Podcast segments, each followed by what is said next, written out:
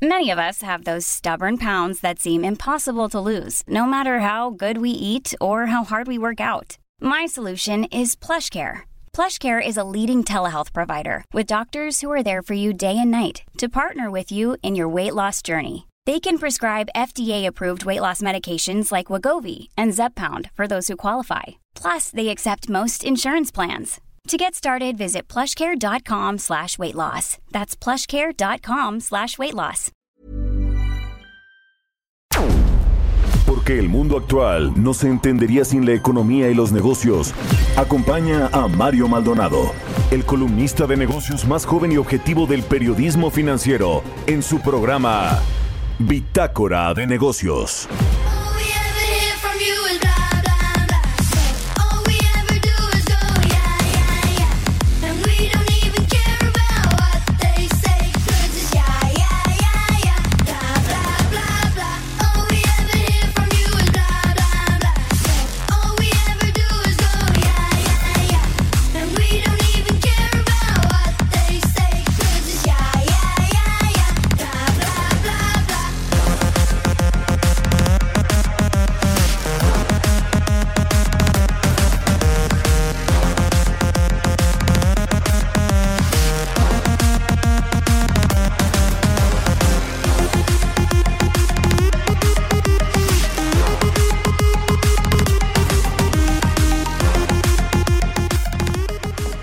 ¿Qué tal? ¿Cómo están? Muy buenos días. Bienvenidos a Bitácora de Negocios. Yo soy Mario Maldonado. Me da mucho gusto saludarlos en este martes 6 de julio del 2021.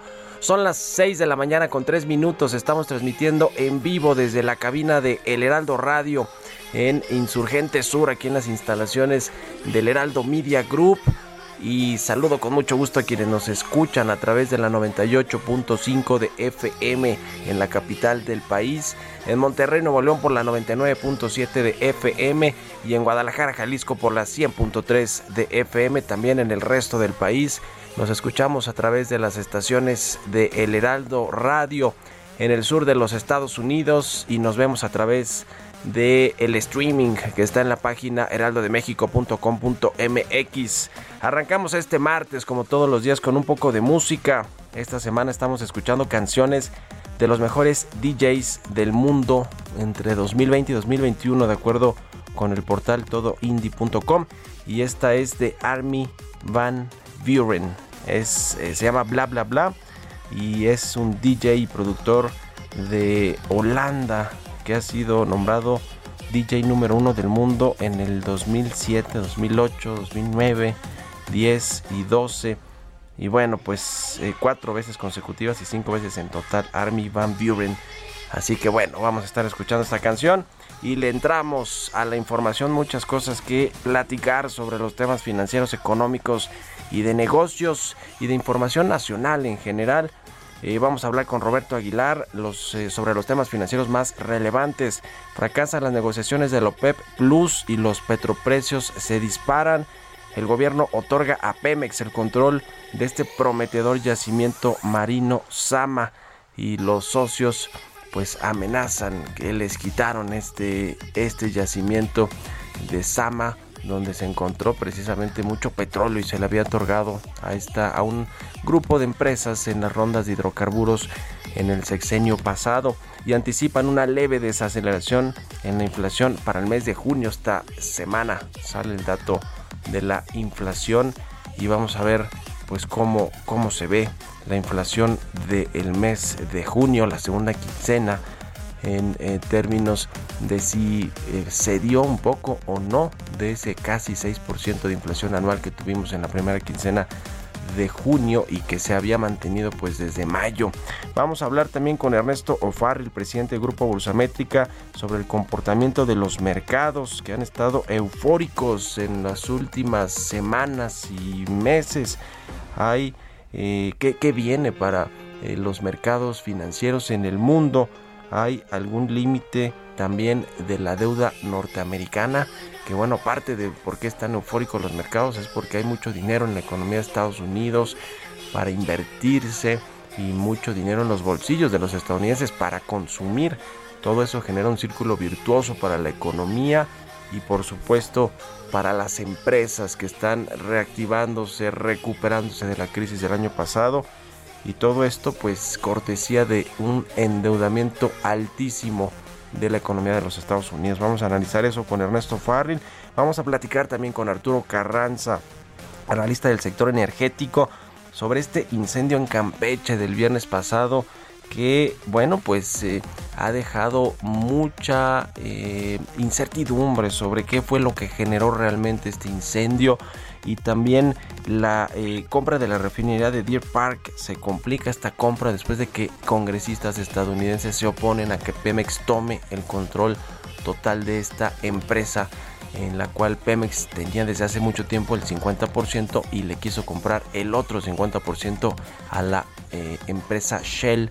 Y bueno, pues hubo un acuerdo o hay un acuerdo previo, pero en Estados Unidos no quieren que esto transite en, eh, en el sentido de que se haga la compraventa. En fin, vamos a platicar de estos dos temas con Arturo Carranza y también hablaremos con Erika Sánchez Martínez. Ella es diputada federal del Partido Revolucionario Institucional sobre pues el tema de los medicamentos, la crisis de salud que ha generado el desabasto de medicamentos en México. Los diputados del PRI le pidieron ya al IMSS y al INSABI que dé un informe detallado sobre el desabasto que hay en México, que es altísimo y que en el gobierno lo niegan. Dicen que no hay desabasto, que ya llegaron los medicamentos, que ya están los medicamentos oncológicos para los niños con cáncer, en fin. Hay un desastre auténticamente en todo el sector salud con muchos corresponsables, desde quien cambió las reglas del juego, las compras de gobierno que ahora despachan el SAT, hasta, pues por supuesto, el presidente observador que tomó la decisión de no comprarle a los mismos farmacéuticos ni a las mismas distribuidoras y se hizo un desastre porque no pueden sacar ni la compra consolidada. También quien sumó a la UNOPS, que fue el gobierno federal, por supuesto. En fin, vamos a entrarle a todos estos temas hoy aquí en Bitácora de Negocios. Quédense con nosotros, se va a poner bueno, son las 6 con 8. Vámonos con el resumen de las noticias más importantes para comenzar este martes 6 de julio. Lo tiene Jesús Espinosa.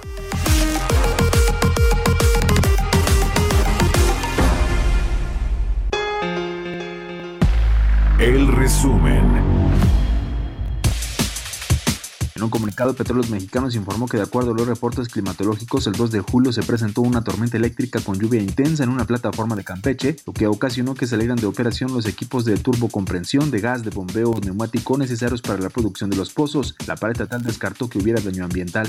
La Comisión Federal de Electricidad presentó un dictamen independiente donde atribuyó parte de la responsabilidad del apagón masivo del pasado 28 de diciembre a la inserción indiscriminada de los generadores de renovables al sistema, apuntando para esta falla en particular a la española acciona.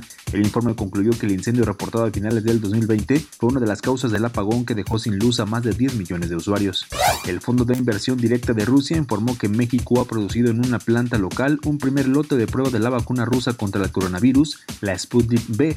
Señaló en su cuenta de Twitter que con esta acción, nuestro país se convierte en la primera nación de América del Norte tanto en registrar Sputnik B como en lanzar la producción local de la vacuna rusa. Durante el Foro de la Paz de París, la directora gerente del Fondo Monetario Internacional, Cristalina Georgieva consideró que el acelerado crecimiento en países ricos como Estados Unidos es una buena noticia, pero que los países en vías de desarrollo se están quedando atrás por sus lentas tasas de vacunación. Agregó que es un peligro para la coherencia del crecimiento y también para la estabilidad y seguridad global. En un informe conjunto de la FAO y la OCDE publicado este lunes indicaron que erradicar el hambre para 2030, uno de los objetivos de desarrollo del milenio de la ONU, se ve complicado de alcanzar, en otras razones debido a que la pandemia ha agravado la desnutrición. Los pronósticos de las organizaciones indican que la producción agrícola mundial crecerá un 1.4% anual durante la próxima década, principalmente gracias a las economías emergentes y los países de bajos ingresos. Bitácora de negocios en El Heraldo Radio. El editorial.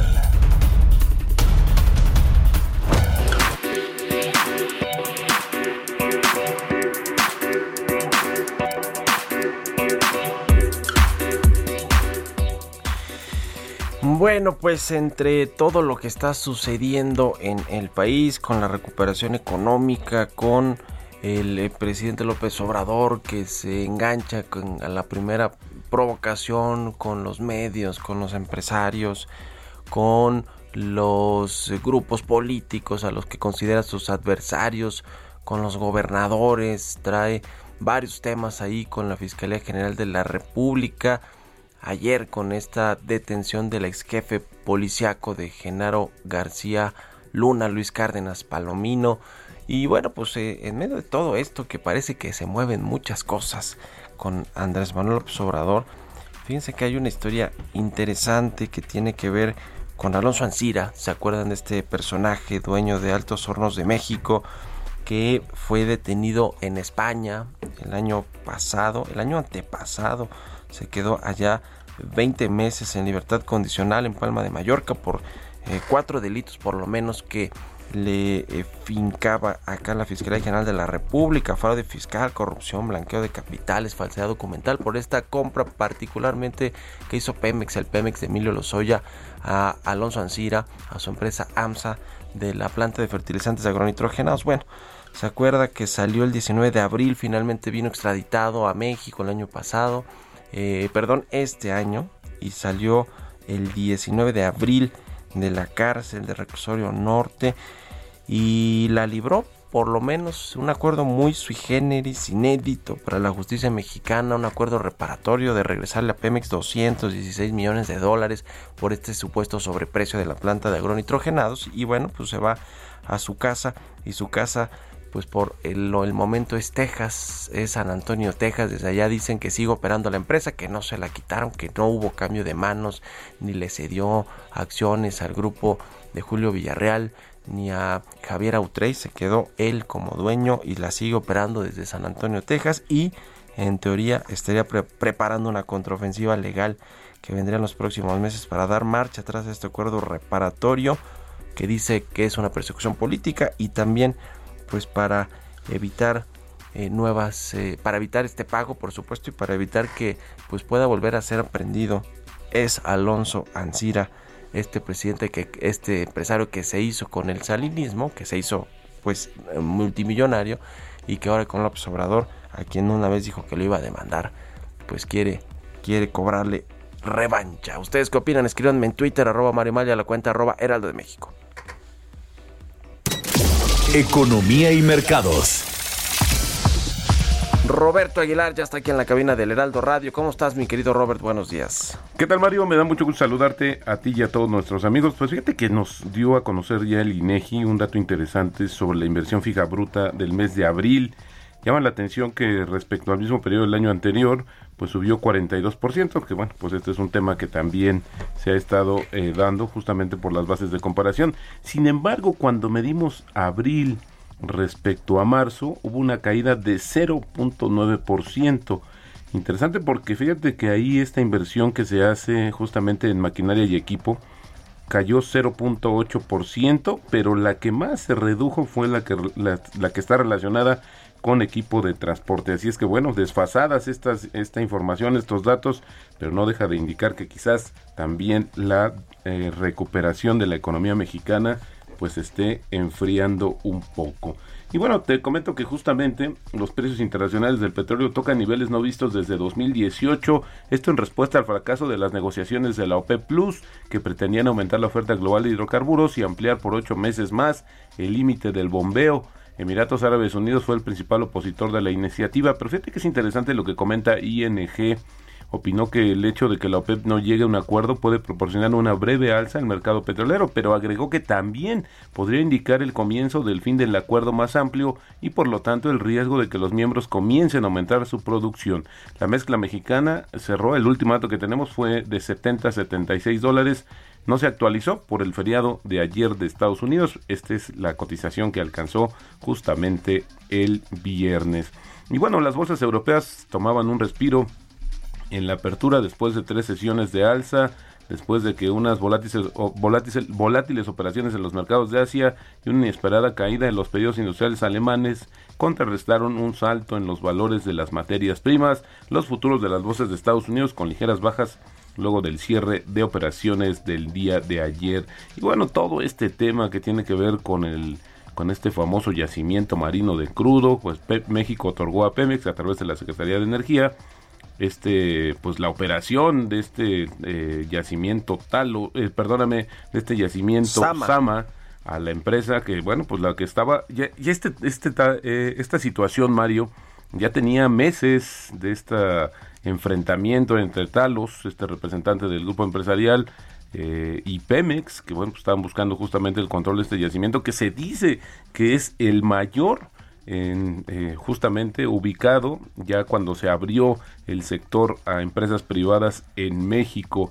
Y bueno, y además curiosamente Robert está en las costas de Tabasco. Exactamente. Sí, hay muchas cosas que, que bueno, pues suenan demasiado coincidentes, pero también la empresa ya eh, pues dijo que va a utilizar todo lo que esté en sus manos y en su alcance para defender pues esta situación. Ahora, el tema es que no ha quedado claro, Mario, si, si ya después de que quien tome o no el control, esta repartición, porque así está acordado, que de lo que extraigan una parte para los privados, otra parte para eh, Pemex, si va a variar pareciera que sí, en el fondo habrá una situación donde que va a favorecer todavía más a petróleos mexicanos. Así es que bueno, pues la mano del gobierno protegiendo a Pemex nuevamente hace su aparición. Y ayer muy, temprano, también Mario, no alcanzamos a comentar esto, pero esta empresa, eh, la petrolera más grande de Rusia, Lukoil, compró 50% de la participación de la operadora del campo conocido como Bloque 4 en México, en la que también participa Petrobral. Eh, pero no fue, fíjate, al principio se fue una confusión acerca de si había venido justamente este grupo mexicano parte de su operación o de sus intereses en petroleros, pero no, resultó que es otra de las compañías, otra de las empresas que también forma parte de este grupo. Y bueno, también la inflación, Mario, el jueves, como decía, se va a dar a conocer y fíjate que ya hubo un sondeo de la agencia Reuters que dice que la inflación interanual de México se habría desacelerado ligeramente en junio, aunque va a continuar muy por encima de la meta oficial del Banco de México. Y esto pues reforzaría apuestas de que el Banco Central no recortaría su tasa clave de interés este año.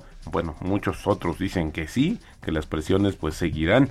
La mediana de las proyecciones de 15 especialistas arrojó una tasa de 5.85%, una tasa anual comparada con el 5.89% de mayo. Como ves, muy ligero la, la, disminución que podría tener, sin embargo se mantiene alta y lo que se anticipan, Mario, es presión con los precios del gas doméstico, el gas LP, perdón, la gasolina de alto octanaje y los precios de productos agropecuarios que habrían tenido un desempeño mixto. Y ayer eh, inició la temporada de reportes financieros en la Bolsa Mexicana de Valores y la, y la estrenó justamente Grupo Televisa, que informó que sus ganancias aumentaron 25% eh, de manera interanual en el segundo trimestre y los ingresos totales también de la compañía pues subieron 10.5% más de los reportados entre abril y junio del 2020. Y mira Mario, rápidamente te comento, hay un, se está gestando una, un tema interesante que tiene que ver con las burbujas. Y es que el viernes, eh, justamente Rusia, el presidente ruso Vladimir Putin, firmó una ley que está obligando a todo lo que llega, a todos los productores extranjeros de vino, a agregar la referencia vino espumoso en sus botellas pero esto lo hace en la parte eh, de enfrente de las botellas y bueno pues obviamente esto lo está haciendo para proteger una especie de eh, champán que producen en Rusia y esto pues ya enojó a los franceses. Están criticando y a partir del día de ayer dejaron de enviar esta bebida a Rusia. Y el tipo de cambio está cotizando en 19.83. Rápidamente te doy también la cifra, la, perdóname, la frase del día. Trabaja duro, diviértete y haz historia. Esto lo dijo en su momento Jeff Bezos, fundador de Amazon, quien oficialmente ayer dejó el control del gigante del comercio electrónico. Todo un tema eso que sucede con Amazon. Jeff Bezos se quiere ir al espacio, ¿no? A la luna o no sé a dónde quiere irse Jeff Bezos. Se quiere ir al espacio, exactamente. Eh, y bueno, pues el tema es que ha dejado mucha huella este empresario y bueno, pues eh, también se retira. Yo creo que este es el tema, se retira también bastante joven. Sí, sí, sí. Gracias, Robert. Al contrario, muy buenos días. Roberto Aguilar, síganlo en Twitter, Roberto AH, son las 6 con 20 minutos. Radar Económico. Y como todos los martes ya está Ernesto Ofarri, del presidente del Grupo Bursamétrica. Ernesto, ¿cómo estás? Buenos días. No nos escucha Ernesto.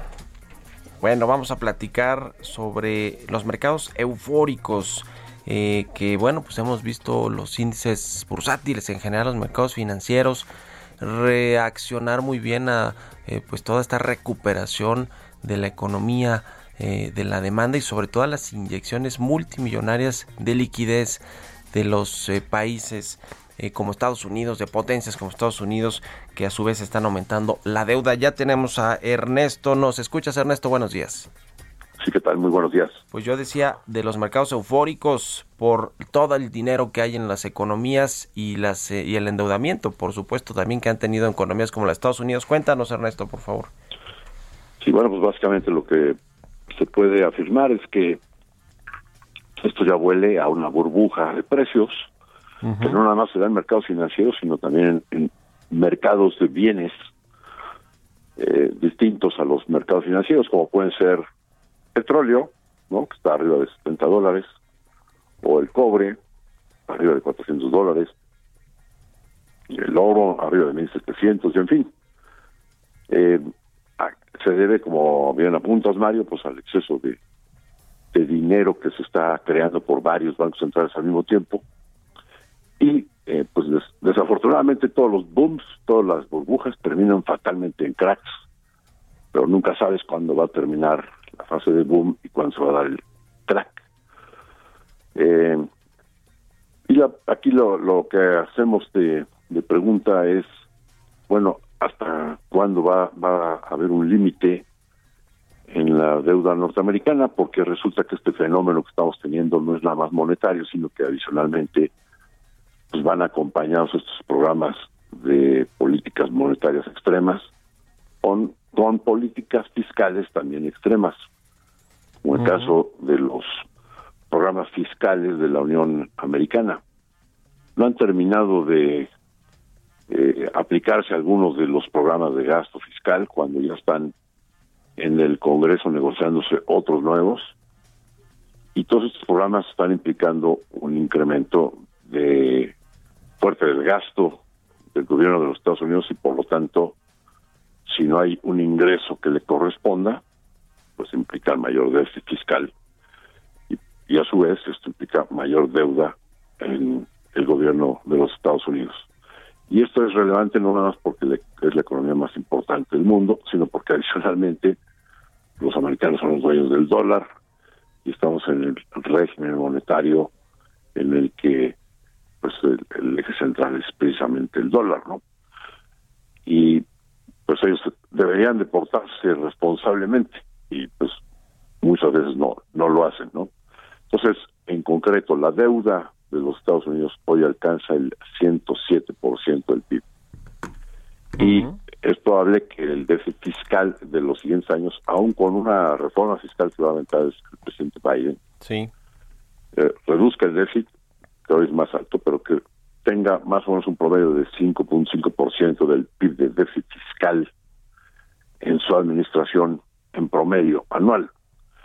Y con esto, al final de su sexenio, es lo que hemos calculado en Bolsa América, la deuda sobre PIB alcanzará un nivel de 115% del PIB. Sí, bueno, pues altísima para la que todavía es la primera potencia económica del mundo. Muchas gracias, Ernesto. Te mando un abrazo y muy buenos días. Igualmente, Mario, un abrazo. Ernesto Farrell, síganlo ahí en el financiero. Escribe los lunes su columna Perspectiva Bursamétrica. Vamos a hacer una pausa, ya regresamos. Continuamos en un momento con la información más relevante del mundo financiero en Bitácora de Negocios con Mario Maldonado. Regresamos. Estamos de vuelta en Bitácora de Negocios con Mario Maldonado. Amigos del Heraldo Radio. Esta temporada de vacaciones, JLN Labs y Aeroméxico cuidan a todos los viajeros con una alianza especial y ofrecen un precio preferencial a los pasajeros de Aeroméxico y Delta Airlines en pruebas COVID-19. Pueden hacer su prueba PCR desde 1.699 pesos y la de antígenos desde 450 pesos. Resultados en menos de 8 horas. Agenden su cita a domicilio. Manden un WhatsApp al 5530 260609 o si prefieren, visiten sus sucursales.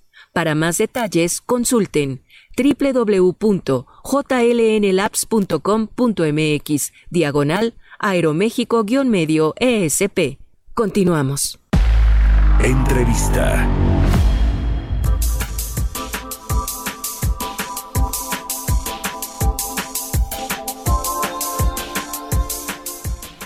Ya estamos de regreso aquí en Bitácora de Negocios. Son las 6 de la mañana con 31 minutos, tiempo del centro de México. Vamos a platicar con Arturo Carranza, él es analista del sector energético, a quien me da mucho gusto saludar en la línea telefónica. ¿Cómo estás, Arturo? Buenos días. Hola Mario, buenos días, gracias por la oportunidad de platicar contigo. Pues varias cosas, como siempre, que hablar del sector energético, en particular, ¿qué te parece si empezamos con lo del viernes, esta explosión en eh, pues una o cerca de una de las plataformas de Pemex en Campeche, en la sonda de Campeche, en el Golfo de México, eh, pues el gobierno federal, el presidente López Obrador, pues dice que eh, explica ahí técnicamente lo que generó, más allá de que están las investigaciones en curso, lo que generó este, esta explosión en el mar que le dio la vuelta al mundo en imágenes, en videos. ¿Quién tuvo la culpa? ¿Es falta de mantenimiento?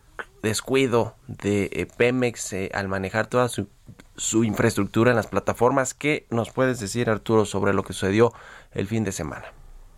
Claro, Mario. Eh, los lamentables incidentes del viernes pasado ponen en evidencia el deterioro de los activos y de la infraestructura de petróleos mexicanos y resaltan la necesidad de mantener o de incrementar eh, las inversiones en mantenimiento, Mario. La industria petrolera en todo el mundo está expuesta a este tipo de accidentes. Petróleos Mexicanos no es la excepción y mientras discutimos en el sector energético otros temas vinculados, por ejemplo, con las metas de producción de Pemex, de repente pasamos de lado este tema tan importante que tiene que ver, insisto, con el deterioro tan marcado, evidente, claro de los activos y de la infraestructura de Pemex y de la necesidad de incrementar los, las inversiones eh, eh, en, en, el mantenimiento de, esta infraestructura, lo cual no se, no se ve ni se antoja fácil tomando en cuenta todas las complejidades de la empresa, Mario. Una tormenta eléctrica y una fuga de gas, dijo Pemex, que fueron las causas de este aparatoso incendio en el mar. Sin embargo, pues eso eh, pues deja muchas dudas de que haya sido efectivamente de este nivel. Ahora, eh, se habla también de que no hubo un derrame de eh, crudo de petróleo en el mar. no sé, recordamos aquí esos, digamos, esas catástrofes como la de BP, creo que fue en el 2012 con este derrame pues muy grande también en el, en el Golfo de México. Eh, eh, Pemex ves que vaya a enfrentar algún tipo de sanción eh, por parte de eh, organismos internacionales, medioambientales por este asunto o va a pasar pues como eso, como algo muy aparatoso que le dio en imágenes la vuelta al mundo, pero que pues Pemex dice que fue un accidente casi casi que de la naturaleza y hasta ahí va a quedar. ¿Ves eso o también sanciones por daños al medio ambiente? Dos puntos, Mario. Definitivamente hay serias dudas con respecto a la explicación de Pemex en torno a este lamentable accidente, pero lo cierto es que las imágenes que le dieron la vuelta al mundo son impresionantes y arrojan una afectación seria al prestigio de, petróleos mexicanos. Este, creo que estas imágenes trascendieron, eh, digamos, lo que se discute eh, en el sector eh, energético, en la industria petrolera a nivel internacional. Eh, yo en lo particular vi que estas imágenes las difundieron en, otros ámbitos y esto habla de, la relevancia y del impacto de este lamentable incidente. Para petróleos mexicanos no va a ser fácil en términos de imagen darle la vuelta a este triste incidente. Y un segundo argumento, Mario, tiene que ver con el hecho del papel de los órganos reguladores en México principalmente con respecto a la verificación de que las instalaciones de petróleos mexicanos cumplan con los requisitos necesarios para operar. En, en este caso particularmente me refiero al papel de, la Agencia de Seguridad Energética.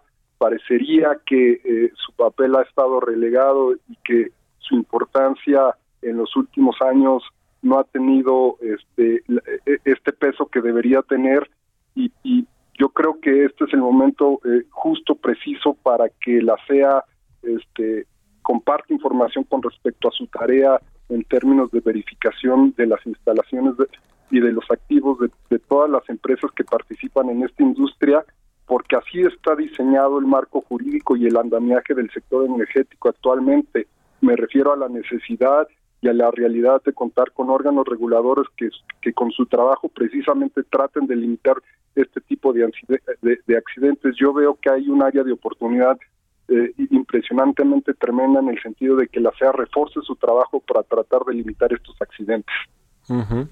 Por el otro lado, ese mismo día, el viernes, cuando ocurría esta, eh, bueno, esta explosión en el eh, mar, en una de las instalaciones de Pemex en Campeche, eh, la Secretaría de Energía otorgaba a eh, Petróleos Mexicanos este mega yacimiento Sama 1, cuyas reservas se dice oscilan entre los mil y mil trescientos millones de barriles de crudo y que fue peleada por Pemex luego de que se había otorgado a un consorcio privado en las rondas de hidrocarburos que lidera esta empresa Talos Energy estadounidense y que bueno de pronto Pemex dijo que eh, sus reservas y las, las eh, eh, los los yacimientos que se encontraron pues se colindaban con los de petróleos mexicanos y que entonces se pusieran de acuerdo para ver cómo quedaban en ese negocio. Y lo que termina anunciando la Secretaría de Energía es que lo va a tener Pemex y si bien va a compartir pues utilidades con Talos Energy y el consorcio pues es el operador de este nuevo megayacimiento que curiosamente está en las costas de Tabasco. ¿Cómo ves esto, Arturo? Ya lo comentabas tú hace unos minutos, Mario. Esta decisión del gobierno mexicano es la expresión más clara de lo que significa el fortalecimiento de las empresas públicas de energía. Eh, favorecer a través de sus decisiones de gobierno a petróleos mexicanos eh, en un contexto eh, muy complicado para la empresa. Yo en lo particular creo que esta decisión, si bien representa eh, aspectos positivos, eh, es, muy pertinente para iniciar una reflexión en torno a la necesidad de que Petróleos Mexicanos tome eh, decisiones inteligentes para eficientar sus operaciones. Yo lo que planteo, Mario, en síntesis, es que no necesariamente una mayor participación de esta empresa a lo largo de la cadena de valor de los hidrocarburos traerá en automático mayores beneficios para la empresa en términos de utilidades y para el país. Es un hecho que con la asignación de, del, del campo Sama Petróleos Mexicanos, esta empresa va a tener que aumentar su gasto de, de capital para poder explotar este yacimiento y ante las adversidades y el tamaño de sus complejidades es probable que Pemex no sea el eh, no tenga el mejor perfil para desarrollar de manera óptima este yacimiento. Por otro lado, Mario, eh, eh, la reacción de, del consorcio encabezado por Talos que, que comparte el, campo Sama eh, también es, es muy interesante en el sentido de que consideró que es injusto el trato que ha recibido en torno a la unificación de este campo. Creo que en este sentido que es muy importante que se cumplan los requisitos y los procedimientos marcados por la ley en términos de la unificación para que este, no haya dudas de la distribución de la producción, de la distribución de los ingresos que va a generar, generar la explotación de este campo y para eh, tratar de evitar en lo posible este, alguna inconformidad del consorcio encabezado por Talos y en todo caso para mejorar el ambiente eh, eh, de inversión en este sector energético. Como tú bien sabes, Mario, no es una tarea fácil. Se dice que este megayacimiento es el octavo más grande que ha que se ha descubierto pues en México en las zonas eh, territoriales que México tiene pues para explorar y explotar eh, los yacimientos. En fin es un eh, mega negocio que podría pues generarle algunos rendimientos a Pemex aunque como dices pues esta falta de tecnología y eh, pues la falta también de participación de privados en muchas de estas tareas de exploración y producción o extracción de petróleo y de hidrocarburos pues complican la tarea para la empresa. En fin, ya veremos qué sucede con esto. Y el otro asunto es el de la refinería de Deer Park allá en Texas que se anunció hace una semana sería adquirida en su totalidad por petróleos mexicanos, el 50% que no tenía de esta refinería, se lo compró a Shell o se lo va a comprar, digamos, ese es el acuerdo inicial, pero hay congresistas en Estados Unidos que se oponen a que se efectúe esta compraventa del total de la refinería de Deer Park y también pues porque ven deficiencias en Pemex y riesgos de que sea el único operador de esta refinería. Arturo, ¿cómo ves este asunto?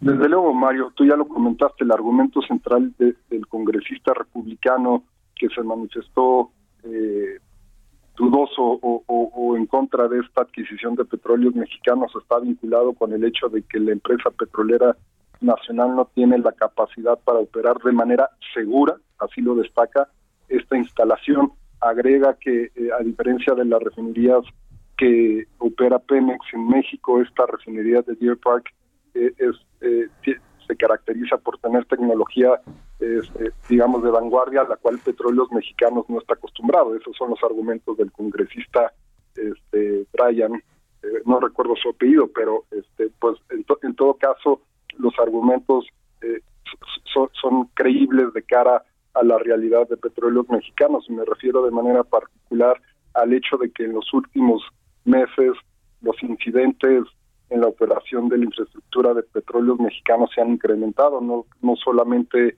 podemos referirnos al lamentable incidente del viernes pasado, sino a los frecuentes incendios que presentan las eh, plantas de refinación en territorio nacional. Lo cierto es, Manuel, insisto, que Petróleos Mexicanos no pasa por un periodo eh, fácil, sus problemas son, son muchos y el hecho de que opere esta refinería, eh, desde luego el argumento también está vinculado con el hecho de que va a tener que incrementar su gasto de capital. Pemex tiene que atender varios frentes, tiene un presupuesto limitado y parecería que no tiene la capacidad en términos presupuestales, ni técnicos, ni operativos para poder desarrollar o poder eh, eh, operar de manera eficiente tantos frentes, Mario. Pues ahí está el tema y con todo y todo, con todos estos tres temas que son muy delicados y que hemos hablado y que de alguna manera está involucrada la secretaria de Energía, Rocío Nale, pues ayer el presidente López Obrador todavía la candidateó como una de las posibles suspirantes a sucederlo en el 2024. En fin, yo creo que pues eso sí nunca pasaría, pero como sea que la haya incluido en la lista con todos estos desastres del sector energético, pues vaya, es una osadía, creo yo, del presidente. En fin, gracias eh, eh, Arturo Carranza, analista del sector energético, como siempre, por tomarnos la llamada y muy buenos días. Muchísimas gracias eh, a, ti, Mario. Siempre es un gusto muy grande. Que estés muy bien. Hasta luego. Son las 6 con 44 minutos en puntito. Vamos con las historias empresariales. Historias empresariales. Y bueno, lo que platicábamos con Roberto Aguilar, el multimillonario Jeff Bezos, el fundador de Amazon y de otras empresas eh, importantes como Space Origin, es la de la empresa espacial que va a hacer pronto o, o no sé si tan pronto los viajes espaciales pues va a dejar el cargo como director general de Amazon, como CEO de Amazon. ¿Quién lo sustituye? Nos cuenta de esto Giovanna Torres. Yeah. Este lunes Jeff Bezos entregó la dirección general de Amazon a Andy Jassy, el jefe de la división de computación de la empresa. Fueron casi tres décadas al frente de una de las empresas más grandes del mundo, con un valor de 1.75 billones de dólares. En 2015 fue el quinto hombre más rico del mundo y en 2017 alcanzó el primer puesto de la lista de Forbes. Estudió ciencias de la computación e ingeniería eléctrica, realizó diversos trabajos relacionados con su formación, pero no fue hasta 1994 cuando decidió abrirse camino de manera independiente, fundando en aquel momento una librería en línea llamada cadabra.com, abierta oficialmente el 16 de julio de 1995. El 15 de mayo del 97, Amazon salió al mercado bursátil a un precio de 18 dólares por acción y actualmente cotiza en 3.510.98 dólares. Y aunque Beso seguirá formando parte de la junta directiva, ahora el timón del barco lo llevará Andy Jassy, egresado de la Escuela de Negocios de Harvard y que desde el inicio de la compañía ha formado parte de sus filas. En la actualidad, Amazon cuenta con más de 175 centros logísticos donde se empaquetan y envían millones de pedidos de clientes cada año. Para Bitácora de Negocios, Giovanna Torres. Entrevista.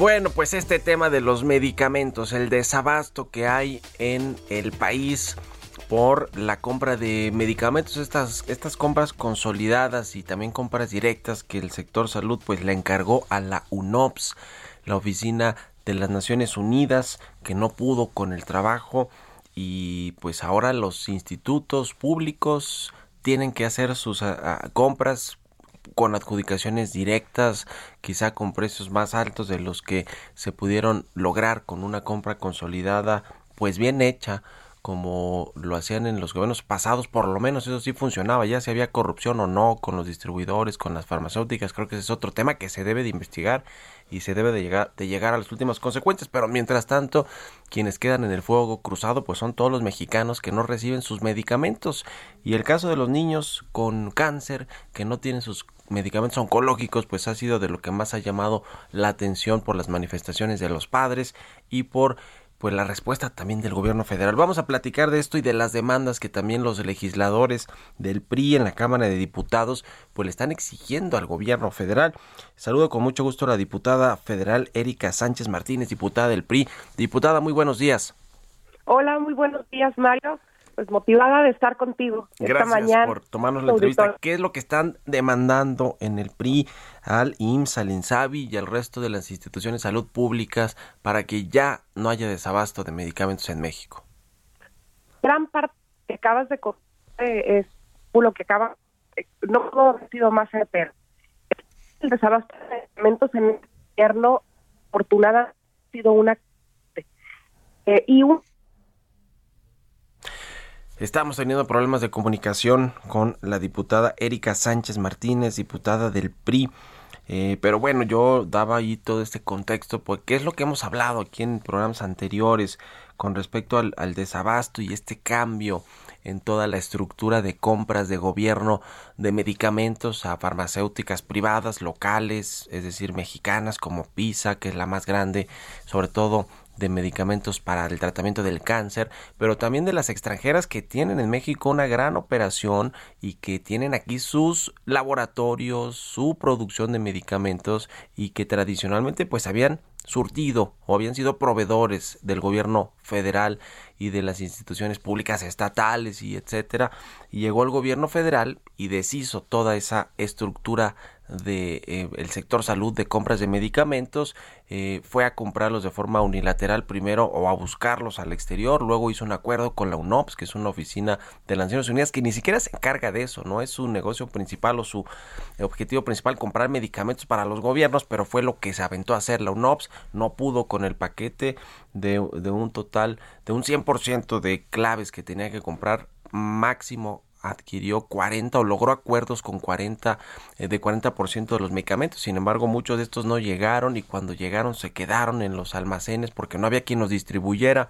Birmex es la empresa distribuidora en teoría del gobierno federal, pero que tampoco está, digamos, a la altura del reto que significa repartir y distribuir tantos medicamentos. Y bueno, pues ahora en la que estamos ahora es que las, em, las eh, organismos públicos como el IMSS, como el ISTE, como el INSABI, la Secretaría de Marina, la Secretaría de la Defensa y otros más han tenido que buscar a los mismos farmacéuticas, a los mismos distribuidores para que los medicamentos lleguen a donde tienen que llegar a las personas, a los niños y a todos los enfermos que en teoría el sector salud debería de proveerles de medicamentos, porque además el presidente llegó y dijo, en México va a haber un sistema de salud similar al de, países escandinavos. No sé si habló de Noruega, de Suecia, de estos países donde la seguridad social en materia de salud está cubierta completamente y dijo no le va a faltar medicamentos ni servicios de salud a todos los mexicanos. Y bueno, pues el problema está peor que con los neoliberales que también tenían sus cosas, por supuesto, pero ahora no hay medicamentos y no hay medicamentos además para la gente más vulnerable como los niños con cáncer, que esa sí es una realidad, no es una conspiración como el impresentable subsecretario Hugo López Gatel quiso hacerlo ver eh, y, que, y que bueno, pues ya tenemos ahora sí a la diputada. Diputada, ¿me escucha? Buenos días. Sí, buenos días, ya Mario. me estoy aventando yo aquí todo el mono, todo lo que usted quiere decir, ya, ya lo estoy diciendo. No, yo estoy dando mi opinión y aquí lo hemos tratado en el programa mucho, muchas veces. Pero a ver, denos en cuatro minutitos y medio este su punto de vista, por favor, diputada. Bueno, muchas gracias. Sí, lo que te comentaba es que la constante que hemos tenido desafortunadamente en este gobierno que de Morena ha sido el desabasto de medicamentos. Ha sido una constante. Muchos pudieran pensar que es a causa de la pandemia y desafortunadamente las decisiones que se han tomado en materia de salud pues no se han permitido que se pueda garantizar debidamente la salud para todos los mexicanos. Uno de los pretextos, tú lo decías en tu preámbulo, que han utilizado es el del monopolio este, de, de algunas farmacéuticas o incluso atacando el tema de la corrupción, también el sobreprecio de algunos de los medicamentos. Aquí el tema es que la austeridad no puede estar desafortunadamente por encima y a costa no se puede dar del cumplimiento de la garantía de derechos y particularmente de este de salud. Y hay algunas organizaciones, está el colectivo de Cero Desabasto, que ellos se han abocado, por ejemplo, a recoger cuáles son los reportes que se dan en las instituciones. De los que se dan con mayor frecuencia, se dan en el IMSS, se dan en el ISTE y se dan en el INSABI, en ese orden. Y los medicamentos que más hacen falta básicamente son para cáncer, para diabetes, para hipertensión, para VIH, es donde ahí se ha marcado un poco más. Y es por eso también que hemos visto que en estos reportes que se dan, pues estamos viendo con mayor frecuencia a los padres de familia de las niñas y los niños con cáncer que también mencionaste. Y, te digo que, que el preámbulo fue muy correcto porque ese es el orden eh, cuando arrancó este gobierno se hicieron varios cambios estructurales importantes, como por ejemplo el cambio del Seguro Popular al INSABI, que eso pues obviamente se hizo el cambio, como muchas de las acciones que genera este gobierno de Morena, que hace los cambios pero sin saber concretamente qué es lo que lo va a sustituir. En el caso del INSABI, que se sabía el nombre de la institución, pero sigue siendo al día de hoy pues ahí una institución amorfa, que no tiene todavía reglas de operación claras, que antes atendía a más de 50 millones de mexicanos, hoy no. Entonces, lo mismo sucedió ahora durante la pandemia con la desaparición del Fondo de Salud para el Bienestar, 40 mil millones de pesos que eran asignados para gastos catastróficos, entre ellos iban las personas con cáncer, con diabetes, con hipertensión, con VIH. Es decir, ha habido una secuencia de hechos que desafortunadamente nos tienen metidos en este momento, en este importante desabasto de medicamentos que ya nos está costando vidas. No nada más el mal manejo de la pandemia que lleva ya más de 233 mil muertes. Ahora estamos hablando de que todos los días fallecen entre 4 y 6 niños, todos los días con cáncer por esta falta de atención. Diputada, se nos acabó el tiempo, pero nos ponemos en contacto de nuevo para hablar más, más extensamente de esto. Gracias y muy buenos días. Buenos días, que estés muy bien y saludos Hasta luego. La diputada Erika Sánchez, diputada del PRI, sobre este tema que vaya, que es relevante, el de los medicamentos. Con esto nos despedimos, se quedan en el Heraldo Radio con Sergio Sarmiento y Lupita Juárez. Nos vamos a la televisión, al canal 10, a las noticias de la mañana y nos escuchamos tempranito aquí a las 6 mañana. Muy buenos días.